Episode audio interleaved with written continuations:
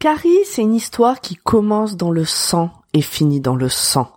Celui de Carrie, justement. Enfin, il y a un prologue et un épilogue, mais ça faisait une phrase d'intro moins sympa. Donc Carrie, Carrietta White, de son vrai nom, est une jeune fille lycéenne hors norme, et ça, elle le subit. Enfin, ce sont les autres qui lui font subir. Ses camarades de classe la maltraitent, les adultes s'en foutent, sa mère est prise dans des délires mystiques extrémistes qui l'amènent à battre sa fille ou par exemple à l'enfermer dans un placard jusqu'à ce qu'elle patoche dans ses propres excréments. En plus, Carrie vient d'avoir ses règles, pour sa mère c'est le début de la fin. C'est Dieu qui l'a punie. Bref, ça fait beaucoup à porter pour une seule personne.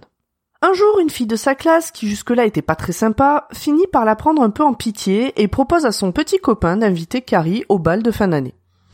Il accepte un peu par obligation, mais finit par se rendre compte qu'il y a un vrai être humain intéressant derrière cette enveloppe martyrisée. Vous savez, euh, comme quand on oublie que quand on envoie une insulte en message privé, on l'envoie à quelqu'un, en fait, qui a des sentiments, une sensibilité, une vie, etc. Et eh ben pareil.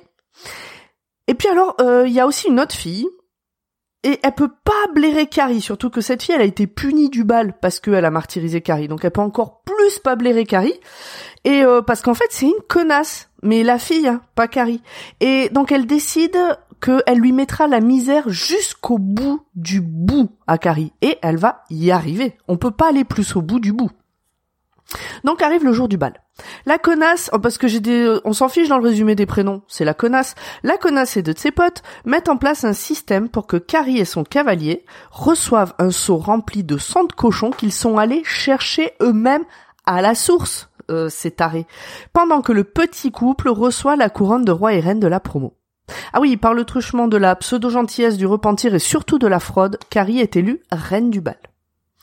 Bref, Carrie et son cavalier reçoivent donc un seau plein de sang sur la tête, euh, littéralement, c'est-à-dire que le choc du seau tue le cavalier. Tout le monde éclate de rire en voyant Carrie recouvert de sang de truie.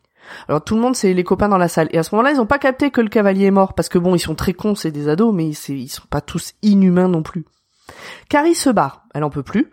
Et là, tout part en couille sévère. Parce qu'en fait, Carrie, elle a des pouvoirs télékinésiques.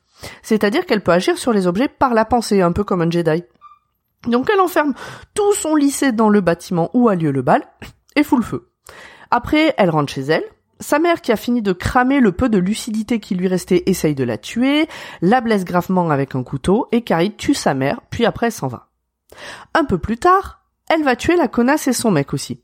Euh, enfin, elle va les tuer. Euh, c'est eux qui ont commencé, hein. ils ont essayé de l'écraser avec leur voiture. Oui, parce qu'ils sont quand j'ai dit au bout du bout, c'est au bout du bout. Pendant que la moitié de la ville part en fumée, Carrie se vide de son sang. Elle croise la copine qui a été sympa, celle qui a prêté son petit copain à Carrie pour le bal.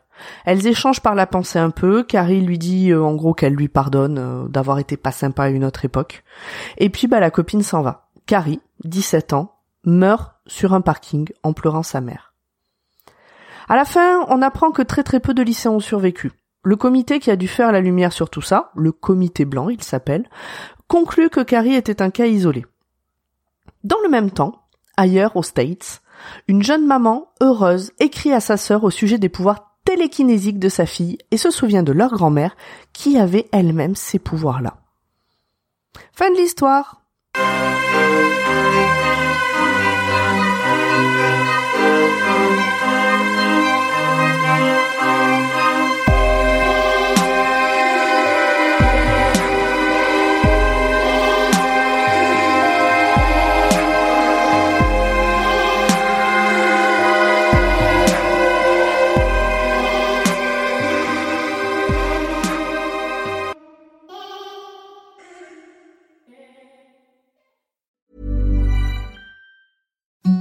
The softest sheets you've ever felt. Now imagine them getting even softer over time. That's what you'll feel with Bowl and Branch's organic cotton sheets. In a recent customer survey, 96% replied that Bowl and Branch sheets get softer with every wash. Start getting your best night's sleep in these sheets that get softer and softer for years to come. Try their sheets with a 30-night guarantee. Plus, get 15% off your first order at bowlandbranch.com. Code BUTTERY. Exclusions apply. See site for details.